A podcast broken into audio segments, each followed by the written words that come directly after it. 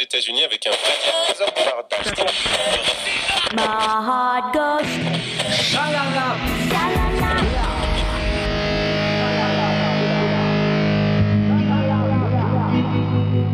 Liebe Leute, herzlich willkommen zum Schalala Bla Podcast. Alle Zuhörer, Zuschauerinnen, Zuhörerinnen, wie auch immer, ihr seid alle gegrüßt, sowohl audiovisuell, also sowohl als Audio-Podcast als auch als bildhaftes äh, Erlebnis auf YouTube. Hallo Wolfgang, wie geht's dir? Hallo Michael, gut. Mir geht es sehr gut, denn ich habe mich doch ähm, mit der Situation jetzt erstmal abgefunden, höre viel Musik, lese viel und beschäftige mich mit äh, vielen Dingen, für die man sonst so keine Zeit hat. Denn einiges fällt ja weg und dann ist es auch ganz angenehm, ähm, jetzt einmal äh, die Dinge zu tun, die man immer mal machen wollte. Das finde ich eigentlich jetzt äh, eine gewisse Chance.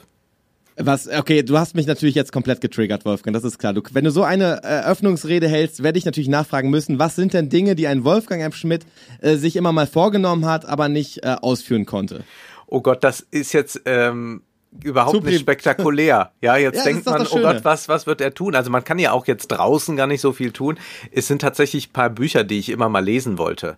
Also ich will zum Beispiel von Adalbert Stifter Wittico lesen. Das ist so ein Romanmonstrum aus dem 19. Jahrhundert. Da sagt man immer, da passiert ja fast nichts. Das ist ja ganz furchtbar langweilig. Ich bin aber Stifter-Fan, habe ihm gesagt, irgendwann nehme ich mir diesen Brocken vor. Und äh, viele sind äh, bei der Lektüre gescheitert. Ich habe mir vorgenommen, es zu schaffen. Und da, sowas mache ich dann halt. Also es sind äh, eher solche Dinge, die ich dann mache. Und ich stelle aber auch fest, da wollte ich dich fragen, ob dir das auch so geht. Man kann ja jetzt viele Freunde nicht sehen und sonst habe ich mit denen halt telefoniert und dann trifft man sich halt hin und wieder. Ja. Inzwischen ist es so, dass wir fast alle miteinander skypen, weil wir dann doch das Bedürfnis haben, uns zu sehen, obwohl wir ja wissen, wie wir aussehen. Aber es ist doch irgendwie schöner, abends mit einem Gläschen vorm PC zu sitzen und dann zu skypen, oder? Äh, wa- was du sagst, ist absolut wahr. Das sehe ich ähm, oder empfinde ich genauso. Äh, ich muss allerdings sagen, ich finde, auf einer beruflichen Ebene ist dieses ähm, Videokonferenz halten, dieses ähm, ja kommunizieren über über einen Computer, über einen Laptop, über ein Handy, was auch immer mit Bild, darauf geht's darum geht's mir. Das funktioniert, ja, das ist okay Ja. und du hast auch recht, auch auch privat ist es in Ordnung, wenn man seine Kumpels mal wieder sieht und dann vielleicht ein Wein oder Bierchen zusammen trinkt, mag ich auch ganz gerne, aber jetzt nach diesen ganzen Wochen und so lange ist es auch noch nicht, ich weiß, lyncht mich nicht, liebe Leute, ich halte das auch aus, aber ich muss sagen, ich vermisse es doch schon sehr, Menschen persönlich zu treffen. Das äh, ist sowohl, sowohl dich würde ich jetzt gerne Ja. äh, in diesem Raum haben und einfach mit, weiß ich nicht, einfach, ich bin ja ein Mensch, der interagiert gerne. Ich weiß, das wissen viele Leute nicht. Ich hau gerne Leuten einfach mal auf die Schulter und, Ich kann und das bestätigen. ja, ja, absolut. Und bin, ich meine das aber gar nicht ähm, im äh, despektierlichen Sinne, sondern ich bin einfach so ein, so ein Mensch, ich mag das gerne. Ich mag gerne Menschen. Ja. Und äh, ich stelle fest, dass diese Zeit der, also Isolation stimmt ja auch nicht, aber dieses, dieses Distanzierte, ja, das, äh, das, äh, also räumlich distanziert, du hast es ja schon vor beim letzten Podcast gesagt, es ist ja, äh, also sozial sind wir ja schon zusammen alle, Ja. nur diese Nähe ist ja nicht da das hat einen Effekt auf mich. Also ich weiß nicht, ob ich da ganz besonders empfänglich für bin als andere Menschen, weil ich doch immer auch ähm, hier bei Rock Beans oder so, ich habe immer alle Leute ja umarmt und gerne und ich fand das, also ich mag das ja äh, zur Begrüßung. Ähm, das, das fehlt mir schon und irgendwie verändert das mein, mein Gemüt. Äh, nicht unbedingt zum Negativen, das meine ich gar nicht, aber es verändert mich und ich, Ja. ich freue mich, wenn, wenn das wieder gelockert wird. Vielleicht bleibe ich aber auch so. Vielleicht bleibe ich auch der distanzierte Krogi. Das weiß man noch nicht genau. Nein, aber, ich glaube äh, ja auf Dauer ja. nicht. Also es wird sicherlich so sein, dass wir jetzt in vier Wochen uns nicht alle in die Arme fallen werden, aber ich bin mir ganz sicher, dass wir irgendwann wieder zu diesem Punkt kommen, zu dieser zwischenmenschlichen Nähe. Die hat sich ja nicht ohne Grund eingestellt. Das war ja nicht einfach eine idiotische Konvention, sondern Mhm. wir haben, glaube ich, als Menschen einfach das Bedürfnis auch nach körperlicher Nähe. Wir sind nicht reine äh, Geistwesen. Wir können nicht, wie äh, das in Wally gezeigt wird, einfach so in diesen Sesseln hocken und dann nehmen wir die Welt nur noch über Bildschirme wahr. Das ist auch mal schön und darüber kann man auch wunderbar kunstphilosophisch nachdenken und all das. Aber doch ist es etwas, was man nicht leugnen kann, nämlich wir haben auch einen Leib und dieser Leib will hin und wieder auch berührt werden und was weiß ich. Und der will auch eben auch äh, Genüsse erleben, der will auch in der Wirklichkeit in irgendeiner Weise interagieren können mit anderen Leibern. Und dass das jetzt momentan nicht geht, ist eine interessante Erfahrung, aber sie wird nicht ewig so bleiben. Also das kann keiner wollen. Ich finde, das waren sehr menschliche, äh, warme Worte, die du gerade gewählt hast. Wirklich. Du, du hast für mich gerade das moderne Männerbild verkörpert. Das gefällt mir. Ist das das moderne Männerbild? Ich, also tatsächlich, ich bin mir nicht ganz sicher, aber ich glaube, dieses, dieses äh, harte Macho-Ding und Ja. dieses ganz Verrohrte und wir, äh, ne, an mir Ja. pra- prallt alles ab, ich bin der Jäger. Ich glaube, dass das versuchen manche Leute noch aufrechtzuerhalten, aber ähm, ich glaube, die Zeiten sind vorbei. Das merkst du auch schon. Es gibt ja auch viele, ähm, ja, egal, ich möchte es nicht ausführen, das, das springt jetzt komplett das, das Thema. Aber ich glaube, die Zeiten äh, haben sich geändert, das hast du gerade schön umschrieben. In meiner, also für meine Vorstellung ist das so, ja. Bisschen Ja. mehr Gefühle zeigen, Leute. Das- Neue das kann- Männer kann braucht nicht das schaden. Land, hat Jule Neigel gesungen. Ist aber ein alter Titel. Darüber sprechen wir aber heute nicht. Nee, wir das waren wollen, doch alte Zeiten. ja, wir wollen heute ähm, aber über Lieder sprechen, die uns sehr am Herzen liegen. Man könnte sie als Lieblingslieder bezeichnen. Wir haben das Mhm. einfach mal so gesagt. Jeder stellt mal drei Lieder vor, die ihm irgendwie wichtig sind, die er gut findet. Und mach du doch mal einen Anfang. Ja, gerne. Also äh, Lieblingslieder und ich habe das wirklich auch ganz ähm, ja, wie kann ich das umschreiben? Ich wollte jetzt sagen, ich habe das gar nicht, ich habe gar nicht lange nachgedacht und ich habe einfach jetzt mal drei Lieder rausgesucht, wo ich gedacht habe, okay, ein Lieblingssong, das ist einfach sehr subjektiv. Da muss ich nicht auf irgendwelche Messages achten oder so. Es ist, es ist ja wichtig, dass mir es gefällt. Und äh, ich glaube, das kann man kann man auch so nachvollziehen. Ich fange an mit einem sehr alten Stück, ein Lied aus den 80ern von einem Künstler, der damals sehr erfolgreich war. Und zwar ist es der gute Herr Nick David Kershaw, bekannt als Nick Kershaw. Es ist ein ähm, Engländer, der zum Beispiel Hits hatte wie äh, Wouldn't It Be Good, glaube ich, hieß es. Und äh, I Won't Let the Sun Go Down on Me. Ähm, das waren schon irgendwie ähm, Evergreen oder sind mittlerweile Evergreens und damals Ja. sehr erfolgreiche Stücke. Und mein Lieblingssong von ihm ist The Riddle, das Rätsel. Und dieser Song hat mich insofern immer begleitet, als dass ich damals schon als, ähm, als Kind auf der Rückbank bei Autofahrten meiner Großmutter und meines Onkels, die haben mich oft irgendwie irgendwo mit hingenommen. Dann habe ich immer auf der, Rück, auf der Rückbank gelegen von einem alten Ford Fiesta, wirklich so ein ganz, altes, schäbiges Ding, was auch noch so einen Benzingeruch hatte, weil du musstest den Choke halt ziehen. Also jetzt hat man, glaube ich, ein Bild vor Augen. Also wirklich so ein ganz altes Ding. Da habe ich dann immer bei Ausflügen auf der Rückbank gelegen. Wir sind oft in die Niederlande gefahren oder ähm, irgendwie in, in Deutschland rumgefahren. Also wir haben eigentlich jeden Sonntag zusammen was gemacht. Also ich war immer mit den vier unterwegs, habe das sehr genossen. Da lief natürlich immer Radio. Und äh, es, ich weiß nicht warum tatsächlich. Wenn ich jetzt sage, es ist ein Lied aus den 80ern, ich glaube, es sind die frühen 80er gewesen. Ich bin nicht so- 84. 84. Ich bin 86 geboren. Und das heißt, wenn ich mich an das Radio äh, im Auto erinnern sollte, dann, dann war das bestimmt eher Anfang 90er oder so, äh, wo das gewesen ist. Aber zu dieser Zeit lief dieses Lied hoch und runter. Warum auch immer. Fragt mich jetzt bitte nicht. Da habe ich nicht mehr die Erinnerung. Aber es lief halt die ganze Zeit im Radio. Und ich lag dann auf der äh, Rückbank und habe dieses Lied irgendwie für mich verinnerlicht, abgespeichert. Dann gab es lange nichts mehr zu. Dann gab es irgendwann Coverversion davon. Ich glaube, Gigi, Gigi D'Agostino hat davon eine Coverversion aufgenommen. Äh, das- die war auch relativ erfolgreich. Und dann habe ich irgend, also es, irgendwann später, also erst in den letzten fünf, vier, fünf Jahren und ganz äh, verstärkt noch mal in den letzten zwei Jahren, bin ich wieder auf dieses Lied gekommen. Nick Kershaw mit The Riddle und habe mich da ein bisschen mit beschäftigt. Und finde es so eingängig, Wolfgang. Ich finde es so Ja. eingängig, es geht mir nicht aus dem Kopf.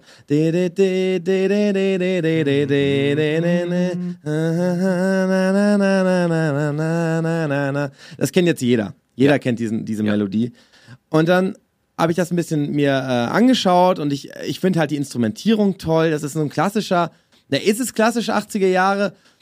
Ja, irgendwie schon. Es ist Bisschen schon, es sind dann auch so ein paar typische Sounds einfach aus der Zeit. Genau, sind einfach, äh, genau, die, ein die bisschen- Sounds kennt man. Bisschen Wobei ich, Plastik dabei, wie das, Genau. wie das sich gehört, ein bisschen Pfeifen dann auch. Übrigens ja auch in äh, Marsch, also das schlägt ja oben in so in, in Marschmusik. Ähm, und da gibt's ja noch ein Lied aus äh, demselben Jahr Kammer Chameleon von Mhm. Boy George, da gibt es das auch. Gibt es auch so den Marsch plötzlich Ja, ja, und äh, das- drin. Also das ist schon so ein Zeichen dieser Zeit. Ich, ich weiß auch nicht, also dieses, dieses Marschige, das fand ich am Anfang auch eher ungewohnt. Also es Ja. ist ja so, du hast ja diesen, eigentlich hast du ja wirklich komplett das Bild eines, eines Spielmannszuges innerhalb eines Popsongs. Denn Ja. du hast recht, du hast diese Snare Drum, die diesen Marsch macht, äh, und dann geht es über in diese, in diese Flötenmelodie. Die, die Melodie wird ja von der Flöte gespielt. Äh, oder, oder, also, Mhm. Ja. ich weiß jetzt nicht, es wird wohl kein Synthi sein, hört sich doch zu organisch an. Ähm, aber es ist dann kombiniert oder es ist in einem Popbett. Ja. Und äh, also musikalisches ähm, Ja. Bett.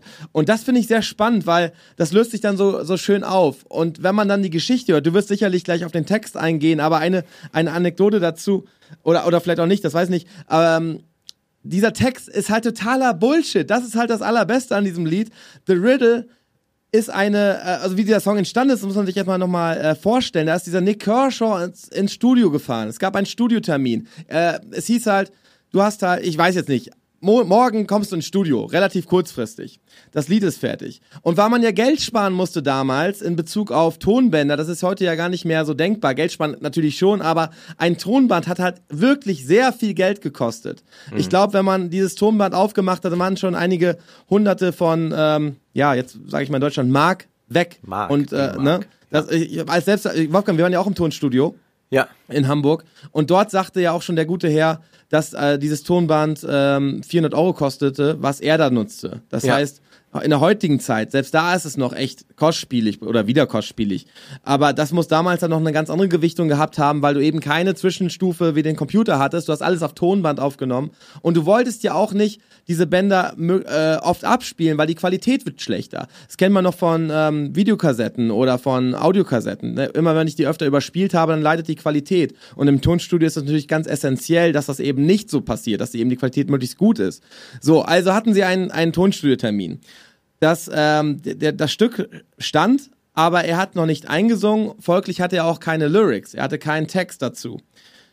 Und viele Künstler machen das, dass sie ähm, eine Melodie ähm, sich überlegen und dann erst eine fiktive Sprache, so Silben ähm, äh, aneinander rein. Herbert Also- Grönemeyer macht das auch. Gen- genau. Erzählt, ja. Genau, haben wir, haben wir schon mal erzählt, glaube ich. Also das heißt, es ist einfach äh, irgendwie quatschig. Er hat es anders gemacht. Er hat wirklich äh, Worte genommen und ähm, äh, den größten Quatsch aller Zeiten aneinander gereimt. Und das ist dann letztendlich auch im Lied geblieben. Das ist halt das Spannende. Also er hat Ja. sich quasi im Studio ähm, diesen Text überlegt, der auch wirklich keinen Sinn ergibt. Und ich, ähm, ich empfehle euch, im Nachgang doch mal ein paar äh, Analysen dazu ähm, durchzulesen, denn es gibt natürlich verschiedenste Menschen, die im Laufe der Zeit sich äh, die verrücktesten Theorien zu diesem Text überlegt haben. Und äh, er hat es einfach The Riddle genannt, weil er selber einfach, er, er wusste selber nicht, worum es Auch da für geht. ihn ist dieses Lied ein Rätsel geblieben oder er Genau. weiß äh, nicht so recht, was er da eigentlich zusammengeschustert hat. Es sind ein paar Referenzen drin, zum Beispiel Alice im Wunderland, Mhm. äh, Alice äh, hinter den Spiegeln. Also das wird äh, als Referenz angeführt. Da gibt es so ein paar Verweise drauf. In dem Musikvideo dann ja übrigens auch. Aber tatsächlich ist der Text einfach mit solchen Rätselversatzstücken gebaut, dass sie äh, insgesamt keinen Sinn ergeben können überhaupt. Also das ist, äh, da- das ist ausgeschlossen. Das lässt natürlich den äh, Spielraum für Interpretationen sehr groß werden, aber zugleich bleibt es dann auch so enigmatisch, dass man eigentlich dann auch nichts Vernünftiges sagen kann. Ich habe auch ein bisschen gelesen, Interpretationen dazu, die äh, dann mir noch verrückter erschienen als das Lied. Ja, total. Und Absolut. Jetzt kann man sagen, nur weil der Autor des Textes vielleicht nicht die und die Idee hatte, kann ja trotzdem was drin liegen. Also wir Literaturwissenschaftler, wir sagen immer, der Text ist klüger als der Autor. Aber hier kann man wirklich sagen, na ja, also wer hier die tiefere Bedeutung sucht, der hat eine große Sehnsucht nach Sinn, aber man muss, glaube ich, hier die Sinnlosigkeit aushalten lernen und kann sich ja dafür an eine umso eingängigere, umso ähm, leichter äh, äh, ja, äh, was könnte man sagen, verständlicher, also eine nicht rätselhafte Musik. Äh, an diese kann er äh, sich ja dann doch halten. Also der, äh, das Lied hat auf der einen Seite etwas ganz Sperriges dadurch, dass es sich textlich überhaupt einem nicht offenbart. Und dann ist aber die Melodie so stark, dass sie sofort ins Ohr hineinkriecht.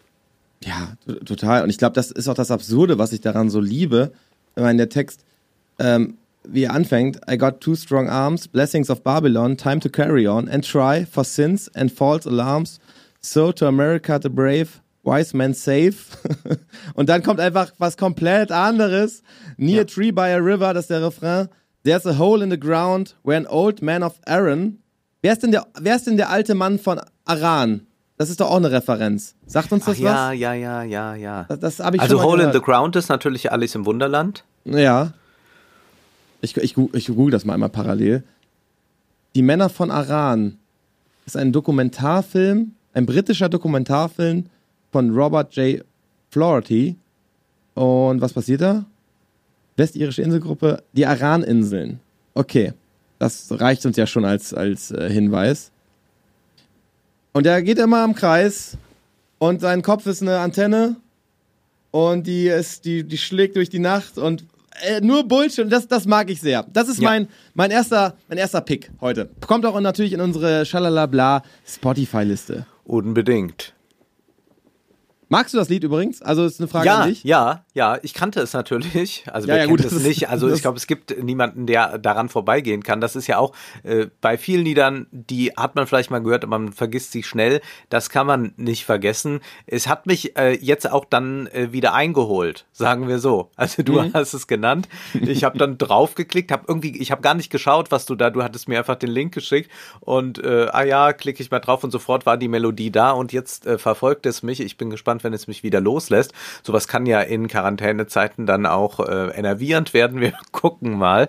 Aber ich bin ja auch äh, durchaus äh, dem Ohrwurm aufgeschlossen und Natürlich. Äh, bringe aber jetzt ein Lied, das mir sehr am Herzen liegt, das äh, vollkommen aus unserem Rahmen äh, fällt, insofern, als wir hier ja nicht über klassische Musik eigentlich reden. Aber ich dachte, wenn wir über Lieblingslieder reden, Musst du dann könnte ich sagen, ich nehme auch mal eins aus der klassischen Musik, zumal Deutschland ja eine ganz besondere Tradition hat, nämlich das Lied. Das Kunstlied. Das ist etwas, was es so in anderen Ländern, in denen auch klassische Musik komponiert wurde, zunächst mal nicht gab. Also das Kunstlied ist ein Lied, das sich aus dem Volkslied heraus entwickelt, aber dann eben von Dichtern ist, die dann äh, etwas schreiben, was vertont wird von Komponisten. Und dieses Kunstlied hat eben so einen Volks, äh, äh, Volksliedcharakter äh, hat auch eine gewisse Einfachheit in der Struktur. Es lässt sich auch theoretisch, wenn man es kann, äh, so mitsingen. Es hat äh, Strophen, es hat Refrains sehr häufig, aber ähm, es ist dann doch ähm, vom Volkslied dann, was äh, die Komplexität äh, anbelangt, doch ein ganz anderes. Ähm, lange Rede, wenig Sinn. Ich äh, will sagen, um welches Lied es sich handelt, und zwar an die Musik von Franz Schubert. Franz Schubert hat das Lied 1817 komponiert, ist also mehr als 200 Jahre alt. Geschrieben hat es Franz von Schober. Die beiden haben sehr eng zusammengearbeitet. Ähm, Also Schober hat immer Texte geschrieben. Schubert hat ganz, ganz viele Lieder vertont. Äh, Es gibt auch Zyklen, die schöne Müllerin oder die Winterreise. Und das Lied wurde dann 1827 veröffentlicht. Was ist das Besondere an diesem in D-Dur komponierten Lied? Wolfgang, ganz kurz. Ja. Wir, haben eine, wir haben eine Besonderheit, die wir jetzt eigentlich machen könnten, bevor du jetzt über das, das Lied komplett, äh, äh, wie, wie soll ich sagen, ich merke schon deine Liebe, die, die Ja, entfaltet ja. sich so. Äh, aber dieses Lied ist ja natürlich jetzt, das ist ja das einzige Lied wahrscheinlich äh, immer, was wir jetzt spielen könnten. Wir, Ja. können, das- wir können das jetzt ja parallel untermalen. Weißt ja, du, dann müssten wir eine alte Aufnahme allerdings raussuchen. Also wir dürfen keine aktuelle Aufnahme, sonst haben wir wieder ein rechtliches Problem. Ähm, Aber das muss doch ge- das Hast muss doch du gehen. denn da Zugriff jetzt auf was ich habe Altes? ich hab das Internet vor mir. Das Wenn ich doch, jetzt sage, Ja. an die Musik und du schreibst mal Lotte Lehmann dahinter. Dann Ja. haben wir eine ganz berühmte Opernsängerin, Ja. die später Liederabende gab, nachdem sie ihren Zenit an der Oper überschritten hat. Und das war in den 40er Jahren. Und das dürften wir abspielen. Das habe ich, das hab ich gefunden. Das ist gut. Jetzt muss ich einmal kurz gucken, was passiert, liebe Leute. Einmal vorsichtig. Nee. Ah. Hörst du Musik, Wolfgang? Nein. Nein. Das werde ich ändern. Dass du das auch bekommst. Oder wir, wir müssen zur gleichen Zeit abspielen. Das können wir natürlich auch machen. Das geht natürlich auch. Das, das, natürlich kriegst du das. Ich habe es auf jeden Fall gefunden. Also, Zwei, Mi- zwei, zwei Minuten 54 geht das Stück. Das ist dann eine gute Länge, um, um, deine, äh, ähm, um deine Liebe dem Stück zu gestehen. Lotte Lehmann. Das schneide ich auch nicht raus. Finde ich schön, dass wir So, die Leute hier ja, mitnehmen. also du hast das erste da genommen, das, da steht Lieder äh, Opera Crates von Ganz- diesem Kanal, ne? Ganz genau. So, jetzt mache ich noch einmal kurz die Soundeinstellung. Warte. Dass wir das auch alle gut mitbekommen. Das ist mir jetzt doch sehr wichtig. Okay, du sagst Bescheid, wann wir draufdrücken. Und los. Okay. Bitte, Wolfgang, deine Liebe zur an die Musik von Franz Schubert. Ja, wir hören hier schon von der rechten Hand die Achtelnoten und die linke Hand, die schlägt warme, sanfte Bögen dazu, dann im Bassschlüssel. Und jetzt singt Lotte Lehmann, du holde Kunst in wie viel grauen Stunden, wo mich des Lebens wilder Kreis umstrickt, hast du mein Herz zu warmer Lieb entzunden, hast mich in eine bessere Welt entrückt. Das ist wundervoll.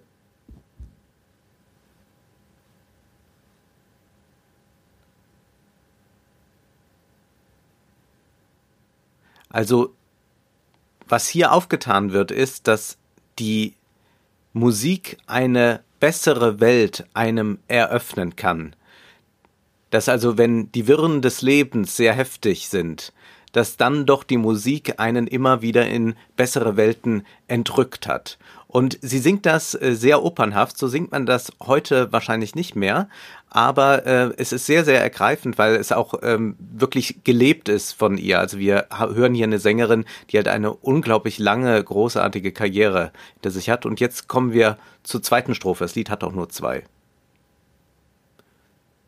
Oft hat ein Seufzer deiner Harf entflossen, ein süßer, heiliger Akkord von dir, den Himmel besserer Zeiten mir erschlossen, du holde Kunst, ich danke dir. Und wir sehen, jetzt geht die Stimme nochmal runter, wir hören, die Stimme geht nochmal runter und dann gibt es wieder diese Aufwärtsbewegung, also wenn sich dann dieser Himmel, den die Musik auftut, eröffnet, dann geht es nach oben. Stimmt. Und das Klavier spielt ganz zurückhaltend. Pianissimo steht da. Also es soll wirklich jetzt die Stimme Träger sein dessen, was sich da eröffnet. Ja, das hast du eben gut erklärt. Das ist tatsächlich nicht so aufwendig, ne, vom, von der Nein. Instrumentalisierung.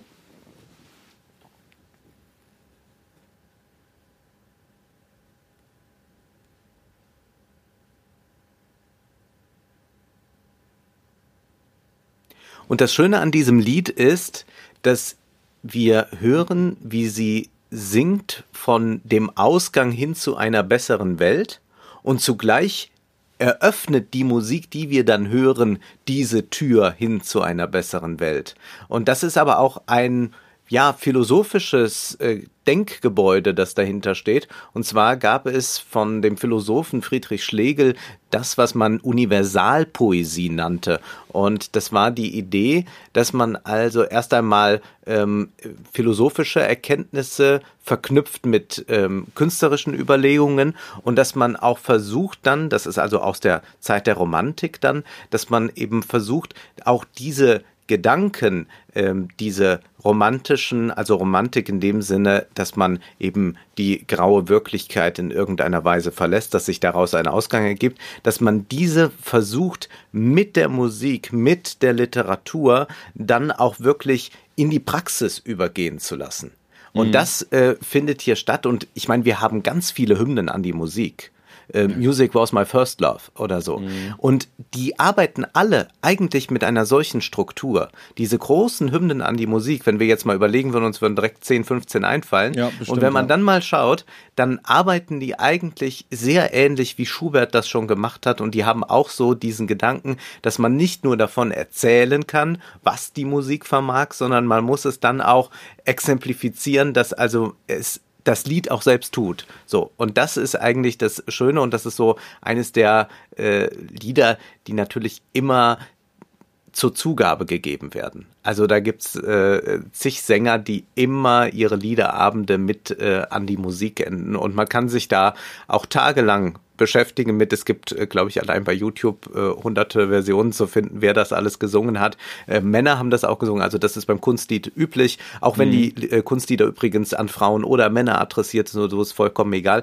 Ähm, die werden immer sowohl von Männern als auch von Frauen gesungen. Es gibt okay. auch einen Meisterkurs, den kann man sich angucken. Äh, Meisterkurse sind also, wenn äh, Dirigenten oder Sänger ähm, jungen Schülern, äh, jungen äh, Sängerschülern zum Beispiel Unterricht geben und dann gibt es äh, ein Video zu sehen, da habe ich gestern noch reingeschaut, 30 Minuten lang, da ist ein Countertenor, also der mit einer ähm, äh, ganz hohen Stimme äh, singt, also eigentlich mit so einer Knabenstimme oder fast Mezzosopran und der singt an die Musik und bekommt dann von einem Dirigenten erklärt, äh, wie er das doch noch besser interpretieren könnte.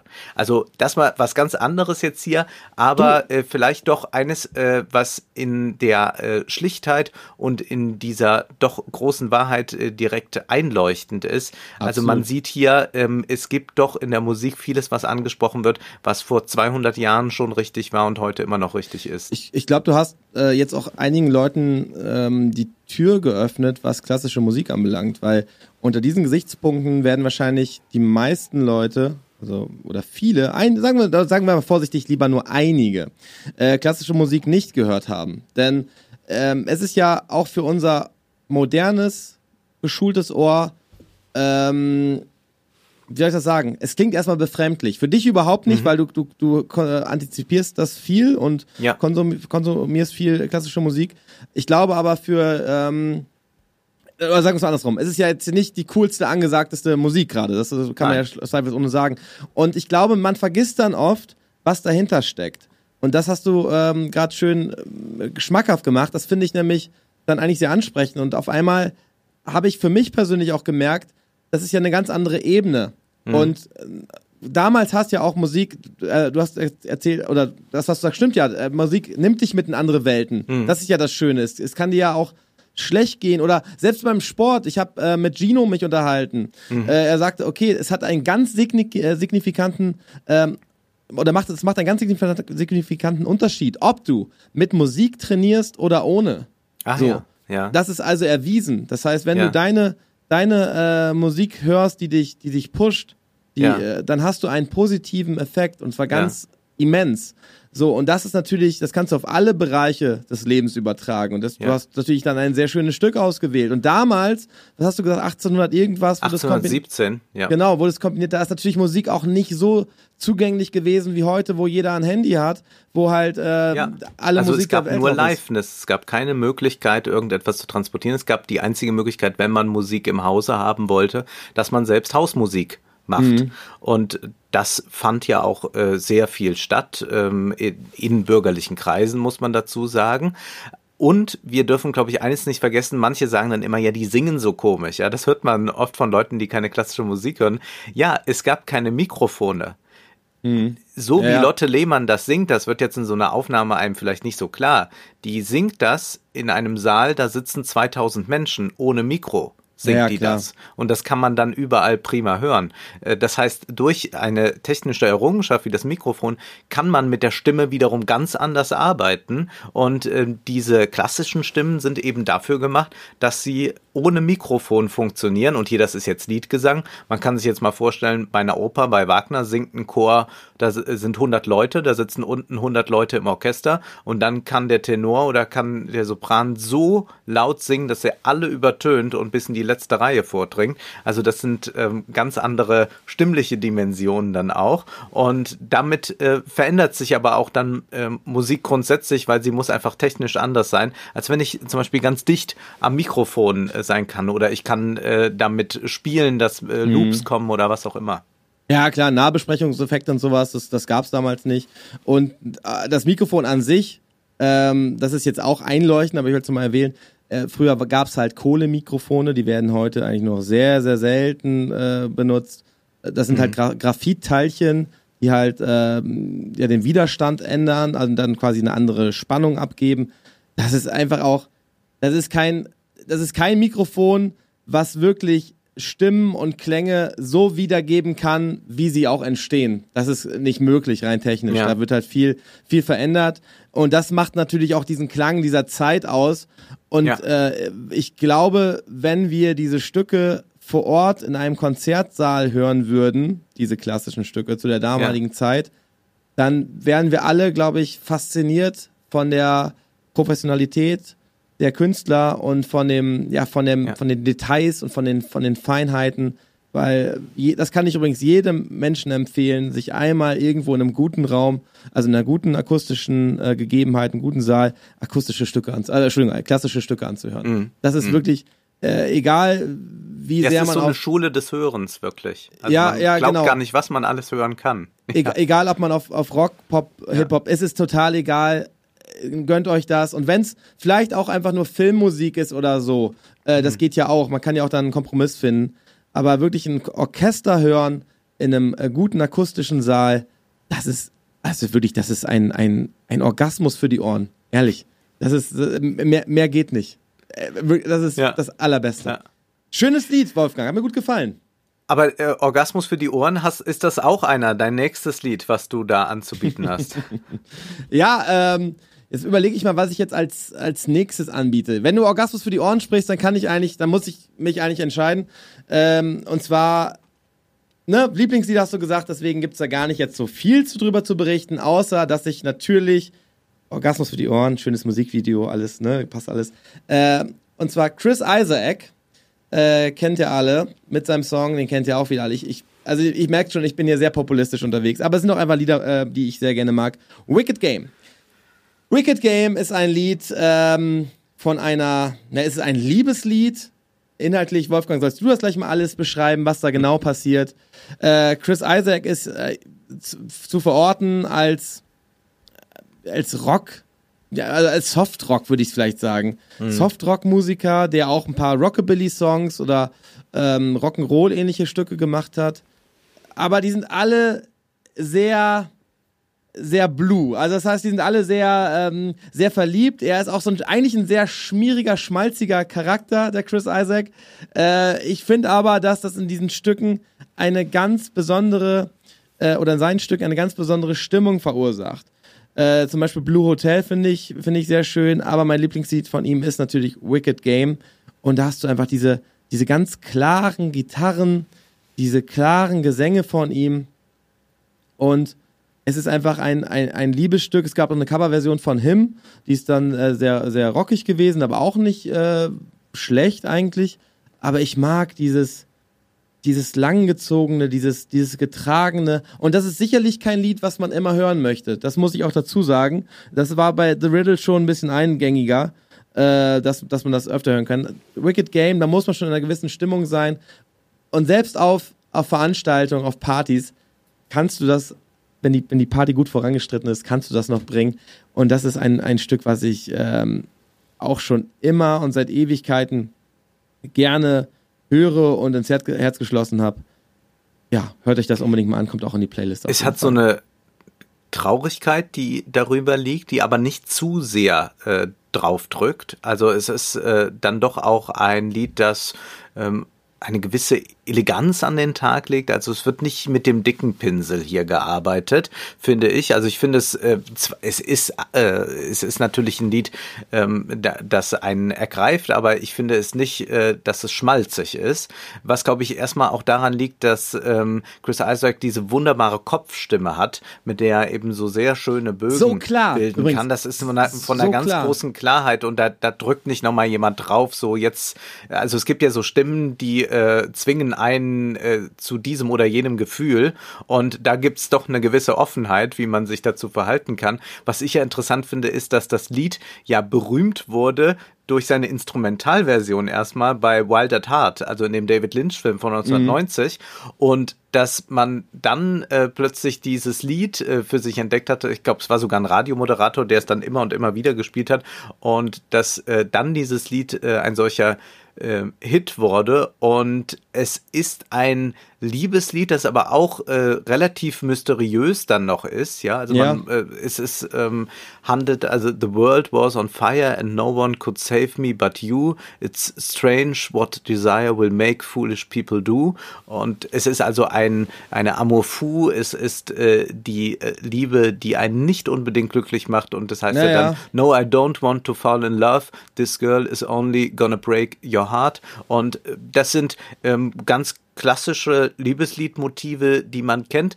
Aber ich glaube, es macht hier wirklich der Sound aus, auch wie ähm, da mit dem Schlagzeug sehr dezent gearbeitet wird, aber Es auch, auch äh, äh, also das ist ja sehr aufwendig produziert, muss man sagen. Das ist jetzt nicht, äh, da haben sich nicht eine Garagenband mal schnell Nein. zusammengefunden und haben gesagt, wir spielen das ein. Das ist also eine sehr hochaufwendige Produktion. Top, Top Musiker, es ist top gespielt. Ähm, äh, du hast äh, jeder Schlag des Drumsets sitzt perfekt dort, wo es sein soll.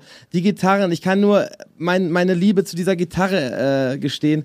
Die ist einfach so klar und so dick und, und breit und fett in diesem, in diesem Lied äh, eingespielt. Und es, es fügt sich alles so fantastisch zusammen. Also das ganze Frequenzband, das ganze Frequenzspektrum ist einfach perfekt abgedeckt. Und seine schöne Stimme und diese, also wie gesagt, diese, äh, bei der Gitarre hast du auch dieses, ähm, diesen Twang-Effekt, ne, dieses Delay drauf, was dann auch noch eine schöne Fülle Wie heißt gibt. das? Äh, Twang. Twang. T-W- T-W-A-N-G. Ähm, das, das gefällt mir total. Und ich, ja, du hast schon recht, vielleicht ist auch die Kombination dessen, dass es vielleicht auch ein, also das Outcome dieses, dieses Stückes ist ja nicht ganz klar. Es ist ja, es ist ja irgendwie zwanghaft, da hast du schon recht. Es ist eine Liebe, die nicht unbedingt, ja, man weiß es nicht. Wird sie, wird sie vielleicht im Endeffekt doch äh, glücklich enden oder eben nicht? In diesem Lied sicherlich erstmal äh, fraglich. Fraglich. Also eher, eher eindeutig nein, aber trotzdem kann sich das ja noch alles zum Guten ändern. Und ich glaube, dieses, ähm, dieses Ungewisse macht es dann auch aus. Und das Ja. wieder, das spiegelt sich tatsächlich auch in, in der Musik wieder. Und in dem Film Wild at Heart ist, hat ja auch sofort so ein ganz eigenes Gefühl, wenn diese Musik einsetzt. Du hast es ja, Ja. schon gesagt. Und bei, bei mir löst es auch Fernweh aus. Aber nicht unbedingt, dass ich jetzt irgendwo hin will, sondern ich bin einfach im Kopf. Ich, also ich bin dann einfach woanders. Und ich sehe dann Mhm. auch irgendwie, weiß ich nicht, ich habe auch, auch dieses Musikvideo. Ähm, ist ja, also das könnt ihr euch auch äh, angucken. Es ist auch ein wunderschönes Musikvideo, äh, was natürlich auch an der an der äh, Protagonistin liegt, aber äh, es ist am Strand. Oh, Macht halt Spaß. Also ich finde, das an dem Lied ist alles wundervoll äh, und ich glaube, damit kann man es auch schon ähm, auch schon stehen lassen. Das ist wirklich eins meiner meiner liebsten Stücke, die oftmals tolle äh, Gefühle auslösen. Ja. Ja. Wolfgang, hast du auch Gefühle bei deinem nächsten Lied? Ich habe da auch Gefühle. Ich glaube, fast jeder hat dann doch Gefühle, wenn er es hört, auch wenn er sagt, sonst liegt mir sowas eher fern. Und ich rücke jetzt so langsam in die Gegenwart. Also ich komme jetzt im Jahr 1968 an, nachdem wir eben im 19. Jahrhundert waren. 1968, da gibt es viel Rock und alles Mögliche, aber ich habe natürlich was anderes ausgewählt. Und zwar für mich soll's rote Rosen regnen von Hildegard Knef. Hildegard Knef, wer war das? Also Hildegard Knef war ein großer deutscher Star mit insgesamt drei Karrieren. Nach dem Zweiten Weltkrieg begann ihre Filmkarriere. Sie bekam dann ein Angebot in Hollywood. Dort wurde sie erst einmal ein bisschen geparkt. Dann hat sie dort eine Musical-Karriere gemacht. Am Broadway Silk Stockings hat sie da ununterbrochen mehr als zwei Jahre gespielt. Hat dann in Deutschland auch Filme gedreht, unter anderem einen Skandalfilm, Die Sünderin, äh, Anfang der 50er Jahre. Dort ist nämlich Hildegard Knef für einen kurzen Moment komplett nackt zu sehen, was einen Skandal auslöste und es gab Stinkbomben im Kino, die los, äh, also man versuchte diese Vorstellung zu torpedieren und alles. Ähm, das war die filmische Karriere. Und es ging dann noch weiter, aber Hildegard Knef hat nicht so viele gute Filme gemacht. Sie hat äh, einmal äh, gesagt, dass sie eben auch viele schlechte Filme gedreht hat. Ähm, das Geld geht, aber die Schande bleibt. So hat sie das einmal zusammengefasst. Und dann hat sie eine zweite Karriere begonnen als Sängerin. Sie hat also schon Musical gemacht in Amerika und hat dann äh, in Deutschland das gemacht, was eigentlich in Deutschland fast nicht üblich ist, nämlich Chanson. Es ist kein Schlager. Also es gibt auch Schlager von Hildegard Knef. Eins und eins, das macht zwei, ist sicherlich eher ein Schlager als ein Chanson. Aber sie hat dann eben ähm, Lieder gesungen mit einem ähm, äh, textlichen Anspruch, den Schlager eben so nicht erfüllen. Auch Themen werden angesprochen, zum Beispiel Scheidungen oder so, die im Schlager jetzt ungewöhnlich sind. Und Hildegard Knef hat dann auch sich entschieden, selbst Texte zu schreiben. Und sie hatte, und damit nur um das äh, noch abzubilden, dann noch auch bald eine dritte Karriere, nämlich als Schriftstellerin. Sie hat einen unglaublichen Bestseller geschrieben, Der geschenkte Gaul, ihre Autobiografie. Dann hat sie das Urteil geschrieben, ähm, ein äh, Buch über ihre Krebserkrankung. Sie hat wirklich großes literarisches Talent gehabt. Und sie hat aber auch äh, Talent gehabt, gute Lieder zu schreiben. Und da gab es dieses Lied, Für mich soll's rote Rosen regnen. Das hat sie geschrieben. Sie sagte in so einem Anflug von vollkommen Egozentrismus. Ja, von so Größenwahn sie- wahrscheinlich, oder? Von Größenwahn hat sie Ja. gesagt, ich schreibe jetzt mal dieses Lied und dann hat sie das Hans Hammerschmidt gegeben. Das war auch ein recht bekannter Liedkomponist und hat ihm gesagt, naja, also ich weiß gar nicht, wie du das retten willst. Also wenn du ein Lied schreibst mit ähm, für mich soll's rote Rosen regnen, mir sollten sämtliche Wunder Ja. begegnen, ähm, die Welt sollte sich umgestalten äh, ähm, äh, und ihre Sorgen für sich behalten. Das ja. würden die, die egoistischen Rapper nicht besser können. Ja, Wolfgang. ja. ja, ja, wirklich. Und jetzt kommt der Trick. Wie kann man das lösen, dass es nicht irgendwie so ein schlimmes äh, Rap-Ding wird, wo man jetzt sagt, mir gehört die Welt? Man nimmt einen Dreivierteltakt. Man nimmt einen Walzertakt und federt das damit schon mal alles schön ab. Dann ist dieser Walzer auch nicht so drängend vorpreschend, sondern der ist eher so ein bisschen zurückgenommen. Ja, also es wird so ein bisschen gezupft, das Ganze, und Moment zögerlich. Und es äh, liegt dadurch auch über dem schon so ein Schleier, dass man sagen kann, na ja, das waren Wünsche, aber inwieweit haben die sich denn erfüllt? Denn das Lied beginnt damit, mit 16 sagte ich still, ich will, will groß sein, will siegen, will froh sein, nie lügen. Mit 16 sagte ich still, ich will nicht allein sein und doch frei sein. Und dann kommt aber in der zweiten Strophe schon und später sagte ich noch, ich möchte verstehen, viel sehen, erfahren, bewahren. Also da gibt's dann nochmal äh, so eine Ergänzung zu dem, was man möchte. Und beim dritten, bei der dritten Strophe heißt es dann, und heute sage ich still, ich will, will immer noch siegen, will mich nicht begnügen. Also es ist nicht die Akzeptanz jetzt mit dem Schicksal da, sondern eigentlich die Hoffnung, dass sich doch auch diese äh, Jugendträume erfüllen mögen, die man hat. Und jeder kennt das. Man äh, blickt in jungen Jahren auf die Welt, äh, erhofft sich viel und muss auch immer wieder dann mit der Realität äh, konfrontiert werden, um zu sehen, dass sich vielleicht nicht alles einstellt. Aber es ist kein Lied, das sagt, und jetzt akzeptier das mal. Das ist im Übrigen häufig Schlager, dass man sagt, ja, aber dann bleib bei deinen Leisten, flieg nicht so hoch, mein kleiner Freund und so. Ja, und ja, hier ist es aber ein Lied, das sagt, nee, ich will immer noch siegen. Und dann äh, heißt es dann beim äh, dritten Refrain, ähm, äh, für mich soll's rote Rosen regnen, mir sollen ganz neue Wunder begegnen, mich fern vom Alten neu entfalten, von dem, was erwartet, das meiste halten. Und das ist eine ganz schöne Wendung, die auch dann ins Persönliche geht. Also nicht nur die Welt soll sich jetzt umgestalten, sondern ich entfalte mich jetzt nochmal ganz neu. Und das ist ein wirklich formvollendeter Text. Das ist so grandios und es ist auch glaubwürdig von einer solchen Person wie Hildegard Knef gesungen. Es gibt ja noch eine Coverversion äh, mit. Ja, Extrapreis Extra zusammen. die, die Rockversion, genau, ja. Da hat man ja einfach nur den, äh, ihren Song genommen, also man hat sie das gar nicht mehr neu einsingen lassen und hat das einfach unterlegt und hat dann diese Rockmusik äh, dazu gespielt. Das war aber für sie nochmal ein Achtungserfolg. Sie hatte ja dann auch in den 90er Jahren finanzielle Probleme. Und dann gibt es noch eine dritte Version, die man sich auch mal anhören kann. Äh, das äh, ist auf dem Album 17 Millimeter erschienen. Das war Ende der 90er. Das hat Till Brönner, der Jazz-Trompeter, hat das äh, produziert. Und dort begleitet sie bei dieser Version nur Kai Rautenberg, mit dem sie schon früher zusammengearbeitet hat, am Klavier. Und das Interessante ist, beim ersten und beim zweiten Mal singt sie den Refrain nicht. Und dann singt sie ganz zögerlich mit sehr ähm, auch schon fragiler Stimme. Sie hatte ein Lungenemphysem, also hat ähm, einen ganz großen Lungenschaden, ist daran auch gestorben. Singt sie dann, ja, für mich soll's rote Rosen regnen. Also es ist wirklich sehr, sehr berührend und ähm, ja, es ist äh, ein Lied, das sich erst einmal durch Melodie und Text äh, wahnsinnig äh, Ja, gut äh, macht und diese große Glaubwürdigkeit durch die Interpreti äh, Interpretin, die noch dazu kommt. Ja, und ist wahrscheinlich auch ja äh, lyrisch gesehen, äh, also würdest du sagen, der, dieser Text zu der Zeit, da konnten sich viele Leute drin widerspiegeln, weil ja genau das auszusprechen ist ja eigentlich schwierig. Aber wenn das jemand anders für mich macht und ich höre mir das Stück an, und, aber ich kann diese Gedanken ja für mich übernehmen, das ist ja eigentlich äh, ist ja schön, oder Ja, nicht? absolut. Ja, ich glaube, dass das schon damals einen Nerv getroffen hat und im Übrigen nicht nur eben bei Leuten, die jetzt ähm, ja so ein, so ein klassisches ähm, Publikum waren, die jetzt schon Hildegard Knef länger kannten oder so, sondern das ist ja auch ein Lied, das immer wieder heute noch in Jugendfilmen oder so vorkommt. Also das ist auch ein Lied, das man auch noch auf Partys äh, spielen kann. Das hat nicht irgendwas Trutschiges, denn das war auch Hildegard Knef nie gewesen. Sie war ja wirklich sehr extravagant, extrovertiert und exzentrisch, immer gerne zweifach, dreifach angeklebte Wimpern, also äh, auch eine Diva, wie man sagt. Und äh, sie war ähm, auch eine Person, die unglaublich ähm, darauf aus war, Neues zu erfahren. Die hat ja mit vielen Musikern auch zusammengearbeitet, ich glaube auch mit Fanta 4 und so. Und das ähm, merkt man eben auch diesem Lied an, dass es überhaupt nichts Biederes hat. Ja, das hat nichts von so einer spießigen Bundesrepublik oder so.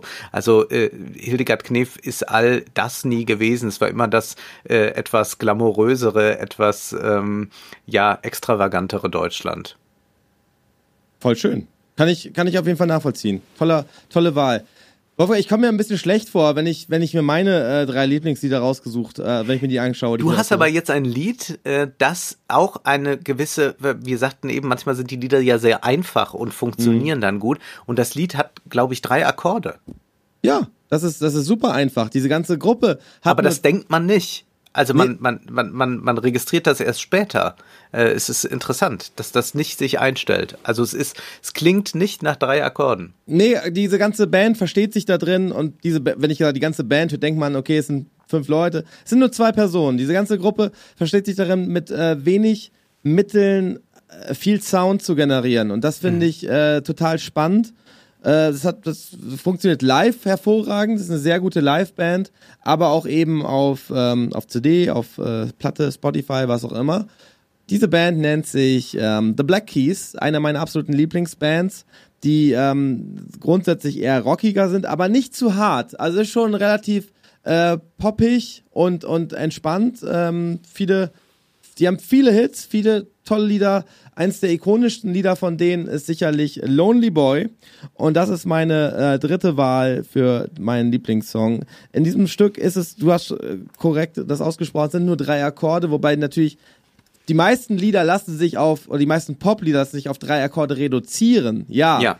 Aber du hast natürlich dann trotzdem noch andere Akkorde drin. Hier ähm, kommen sie damit komplett aus. Sie machen das aber ähm, geschickt durch ähm, den Einsatz verschiedenster. Also die haben ja nur Drums, Bass, Gitarre, bisschen Keys und, und äh, verschiedenste Stimmen natürlich. Also die haben auch einen kleinen ähm, so, so, einen- so einen Damen, Damenchor gibt's gibt's auch noch äh, ganz leicht eingemischt drin.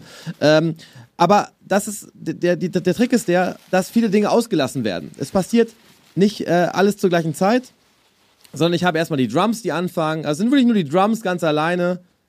Äh, dann kommt äh, die Gitarre dazu, der Bass dazu. Und das, äh, die, die, vor allen Dingen der Bass ist auch eigentlich die Gitarre, die dann halt runtergepitcht ist äh, mit, mit Effektgeräten. Das setzen sie auch live so um, weil es sind wirklich nur zwei Personen.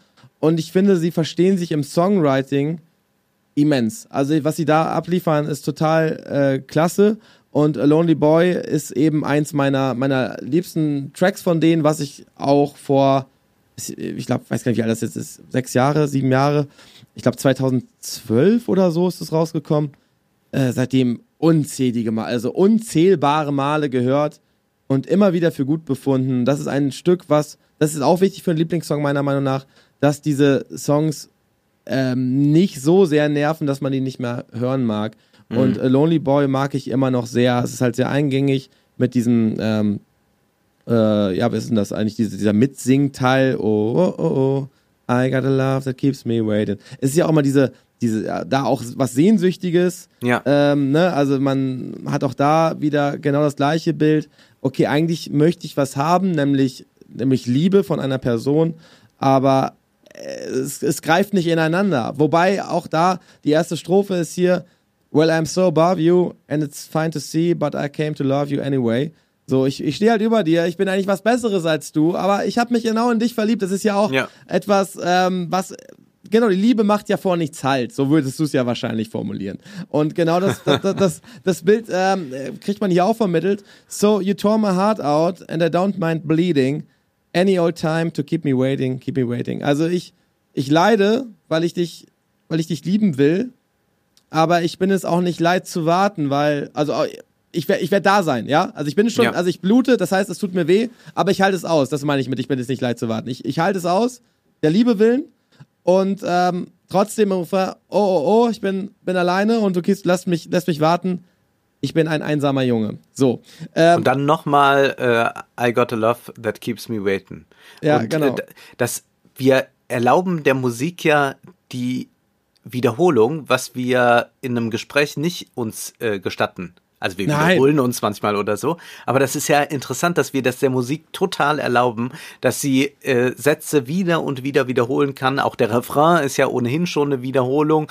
Ähm, zweimal, dreimal hören wir ihn, aber auch einzelne Zeilen dürfen ruhig dreimal, viermal hintereinander kommen. Und viermal wir haben überhaupt, Refrain. ja, wir haben überhaupt gar kein äh, Problem damit, übrigens ja auch in der Opernarie nicht, also die ja oft aus noch viel, viel weniger Text besteht.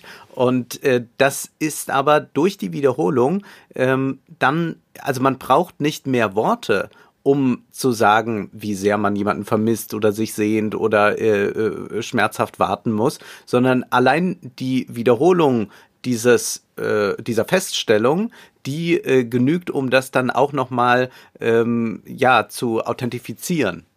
Ja, ja, natürlich. Wobei ich auch äh, hier sagen würde, äh, anders als der Text von Hildegard Knef, ähm, brauchst du hier natürlich schon das Gemisch aus, aus Text und Musik. Also der Text an sich ist natürlich etwas, ähm, da, da, da kann man sich schon irgendwie mit identifizieren. Das, das ist ja, aber es funktioniert meiner Meinung nach nur in Kombination mit dem Stück, denn äh, wenn ich das jetzt lesen würde, ja, ich, ich stehe ja über dir und äh, ne, ich, ich, ich habe mich trotzdem verliebt und häng mich, äh, gib mich mit dir ab.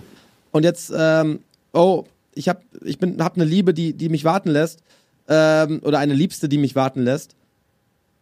Ja, dann ist es dann auch schon, das ist ein bisschen dünn, meiner Meinung Ja. nach. Das ist, ne, das ist ja auch das, was, was du gerade sagst, mal akzeptiert ist, weil der Refrain ist einfach viermal der identische Satz mit Ja. oh, oh, oh davor. Und das, das darf man halt nicht vergessen. Dieses, dieses Wo, oh, oh ist das, was diesen Song so unfassbar markant macht.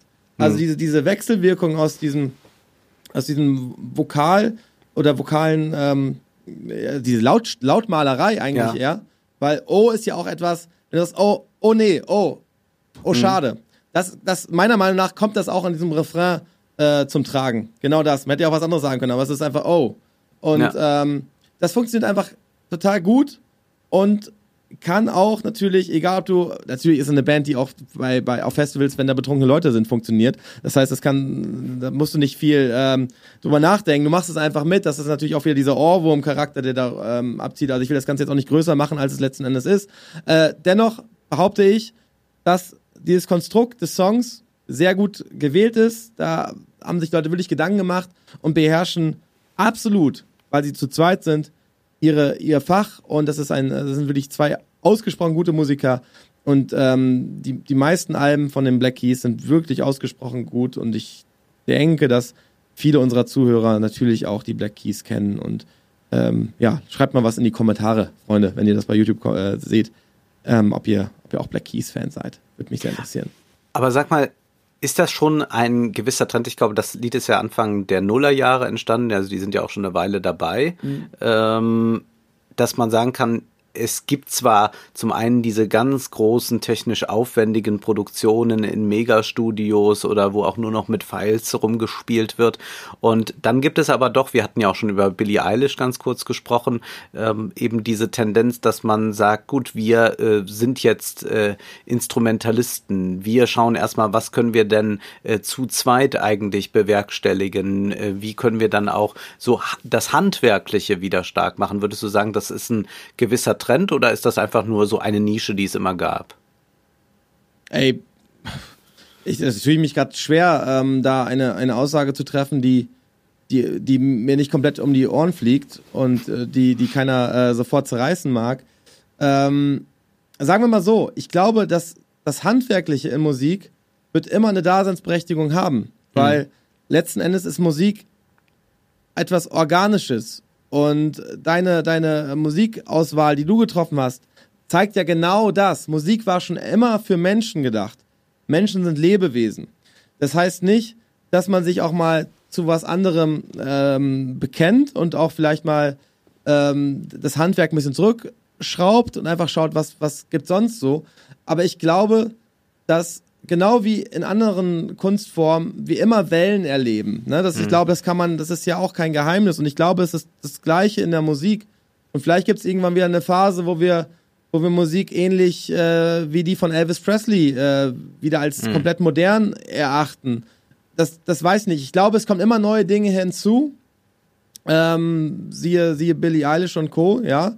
Äh, aber die, die Grundstrukturen, nämlich die, dass man Menschen erreicht, das hat ein Johnny Cash genauso gemacht, nämlich Geschichten aus dem Leben erzählt, wo sich Leute mit identifizieren konnten. So hat es Hildegard Knef gemacht, ähm, weil ja, auf einmal ist da doch was, was, was, was, wo ich denke, ja, sie hat nicht Unrecht. Ich will eigentlich auch was Besseres mit ja, mir anstellen. Ja, ja. Genauso machen es die Black Keys und äh, genauso macht es aber auch sicherlich ein, ein, ein Rapper Haftbefehl, der, der sagt, okay, wenn ich mit meinem Mercedes durch die Stadt rolle, ist es einfach geil. Ich, also wenn ich Geschichten erzähle, die Menschen ähm, mir abkaufen und wo sie sich identifizieren können, glaube ich, habe ich doch immer was Handgemachtes und habe ich doch immer was, was, was Musik vereint mhm. und was für Menschen funktioniert. Dementsprechend äh, eine sehr ähm, ausgewichene Antwort von mir, weil ich, weil ich. Ich habe ein bisschen dran gedacht, ich, äh, ihr wart ja bei den Rocket Beans, ähm, ihr habt ja auch eine, äh, habt ja äh, schon einiges gemacht mit Finn Kliman. Ja.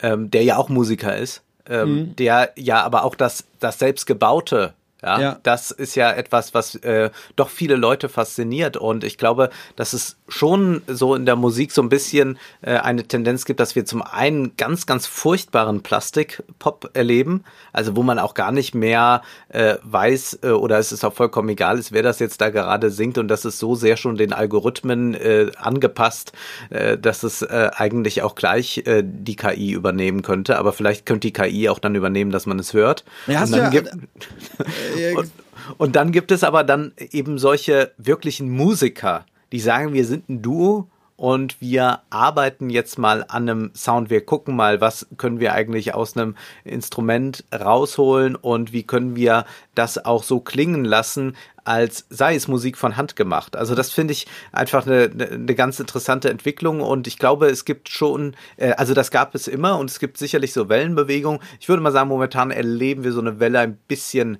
dorthin, ja, dass man ja, das gerade versucht. Es ist ja auch immer noch, also du hast es ja im, äh, wann war es denn letztes Jahr, vorletztes Jahr, als Jan Böhmermann diese Persiflage mit, ja, was, ja. was war das, Leben, Tanzen, Welt, irgendwie sowas.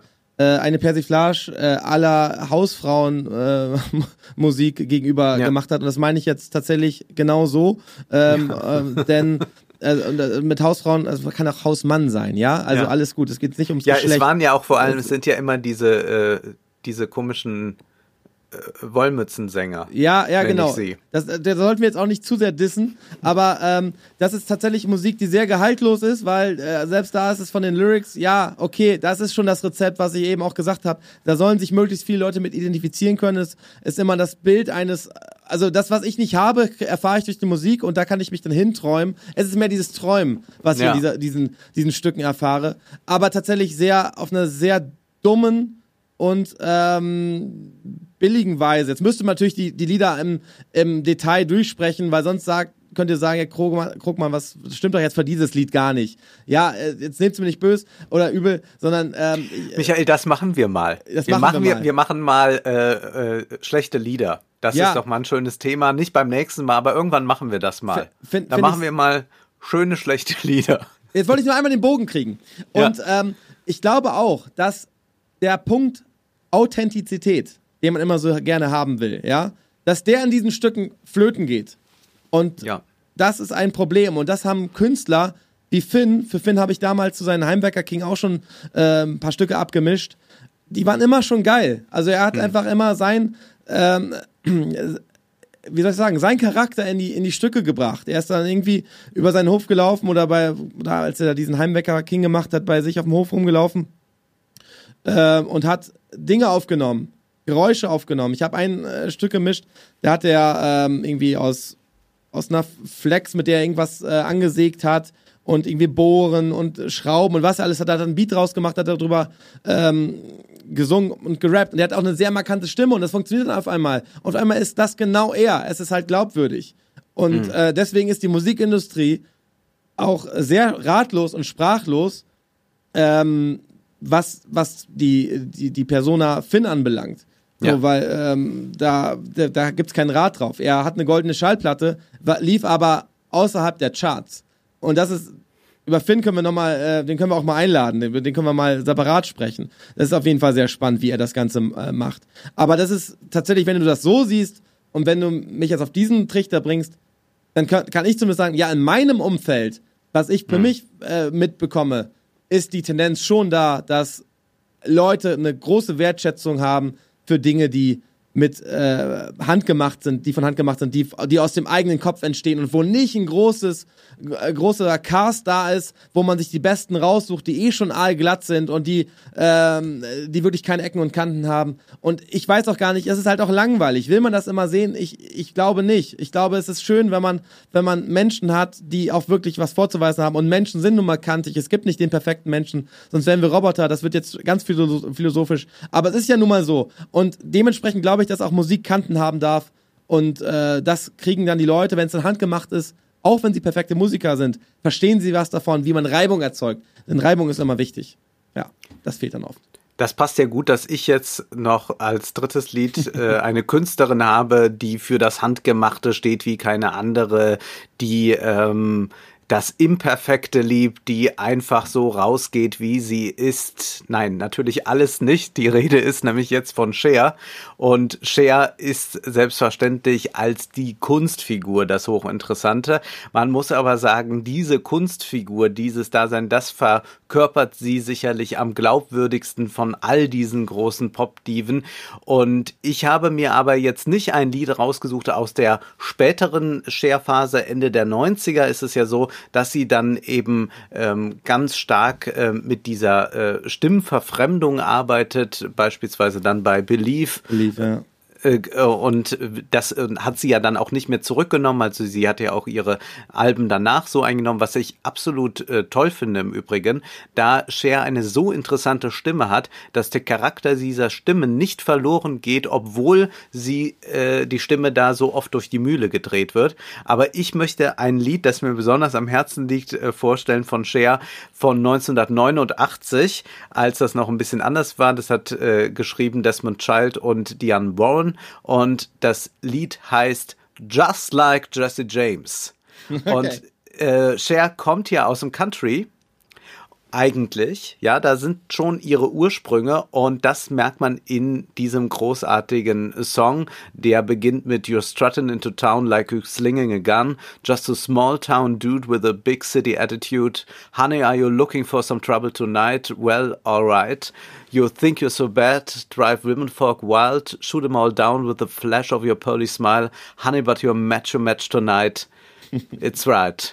Und Richtiger Draufgänger-Song. es ist ein richtiger Draufgänger-Song und es, äh, es ist ganz wunderbar, äh, denn dieses Lied hat so eine enorme Durchschlagskraft und Cher hasst dieses Lied. Warum? Weil es so viel Text hat.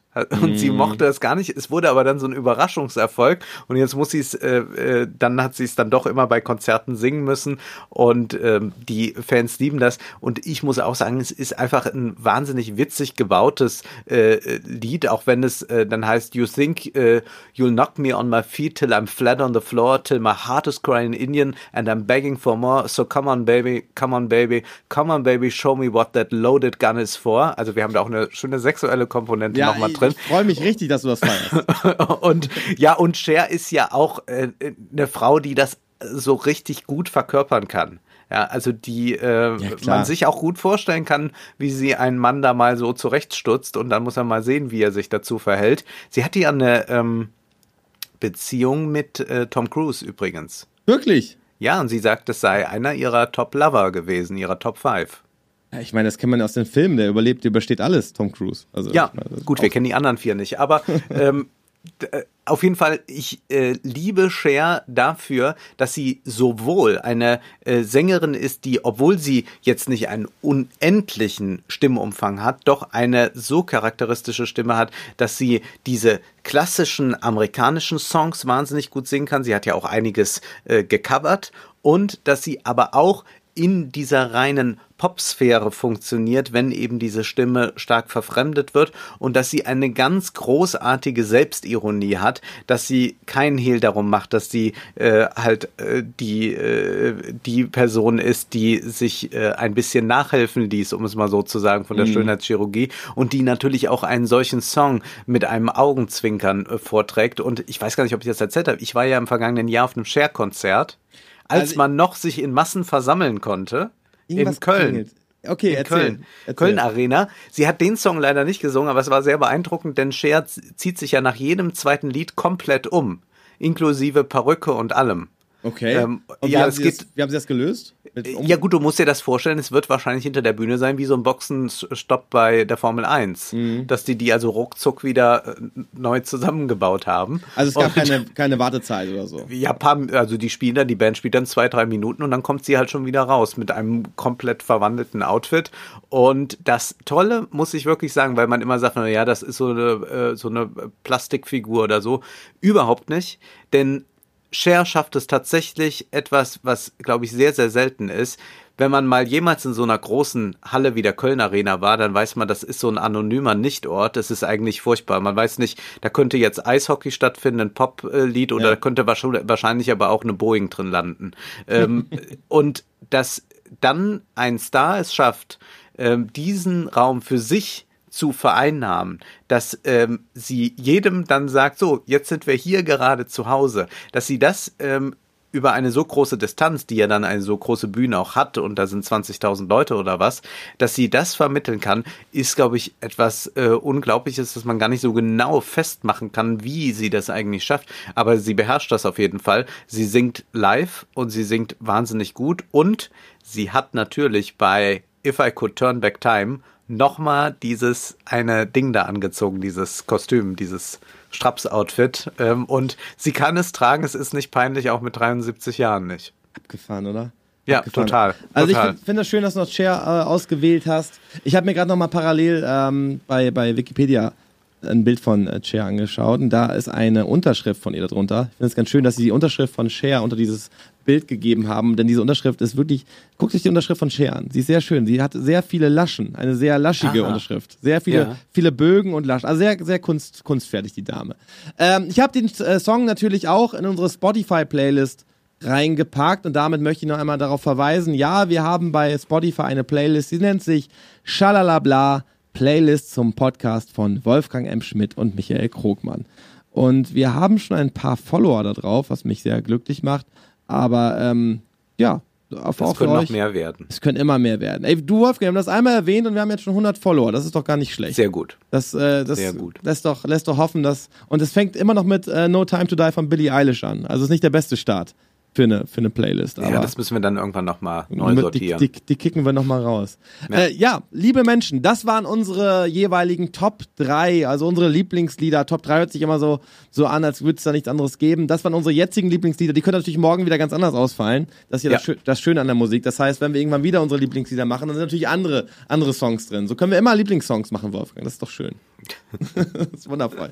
Also, wir haben das sowohl äh, bei YouTube als auch auf den äh, gängigen Podcast-Kanälen, Podcatchern äh, zur Verfügung gestellt. Erzählt weiter, erzählt davon, erzählt davon, dass es einen Podcast gibt von Wolfgang M. Schmidt und Michael Krogmann, genannt Schalalabla. Wir wollen weiter, ähm, ja, mit euch über Musik kommunizieren. Wir haben auch unter dem letzten Video schon wieder sehr viel Resonanz bekommen, auch mit verschiedensten äh, Vorschlägen für Interpreten, die wir uns doch mal genauer anschauen sollten. Und das werden Und wir tun. Also wir werden werden wir jetzt auch dann mal ähm, große Künstleralben, was auch immer vorstellen. Also ein bisschen monothematischer dann doch noch werden. Genau. Und ich spreche noch einmal kurz den Elefanten im Raum an. Also momentan sieht es so aus, dass wir uns, ähm, also ich werde jetzt noch nicht sagen, die nächste Folge kommt dann und dann, weil das hat in der, in der äh, Vergangenheit nicht gut funktioniert. Und deswegen nehme ich euch die Illusion mal weg, dass wir jetzt äh, schon was Genaues geplant haben. Aber wir werden, das haben wir im Vorgespräch auch noch ähm, gesagt, auf jeden Fall zusehen, dass wir beide einen fixen Termin haben, ähm, hoffentlich wöchentlichen Rhythmus, äh, wo wir dann eine neue Episode zur Verfügung stellen. Das ist das große Ziel, das ist auch äh, machbar und dann haben wir, glaube ich, auch eine gute Chance, dass dieser, ja, dass unser Gespräch hier ähm, für viele Leute interessant werden wird, weil ich glaube, der Trick bei der ganzen Sache ist natürlich Kontinuität und äh, das haben wir ähm, noch nicht so ganz perfektioniert, kann man, kann man, glaube ich, schön sagen. Aber das kriegen wir hin. Und irgendwann sitzen wir wieder beieinander. Aber jetzt erstmal fernmündlich geht's so. Fernmündlich auf jeden Fall. Wolfgang, ähm, vielen Dank für deine Ich Zeit danke heute dir. Wieder. Es macht wie immer eine, eine große Freude. Ich finde das immer schön, wenn wir plaudern. Ich mag es auch einfach tatsächlich, wenn wir uns einfach unterhalten. Das ist einfach Wir haben uns auch ein bisschen verquatscht. Wir haben gesagt, ach, wir sprechen 30 Minuten. Es ist ein bisschen länger geworden, aber macht doch nichts. Nee, schlimm, schlimm ist es nicht. Wolfgang, ich wünsche dir äh, einen, einen schönen Tag. Äh, euch daheim am Ohr, äh, wo wir auch immer gerade sind bei euch, keine Ahnung, auf dem Schoß mit dem Laptop, ich weiß es nicht, äh, wünsche ich euch auch einen schönen Tag. Wolfgang sicherlich auch. Tschüss, äh, bleibt gesund. Das muss man jetzt heute dazu sagen. Das ist die neue Abschlussgrußformel. Aber es ist von Herzen gemeint. Bleibt gesund und viel Spaß mit Schalalabla.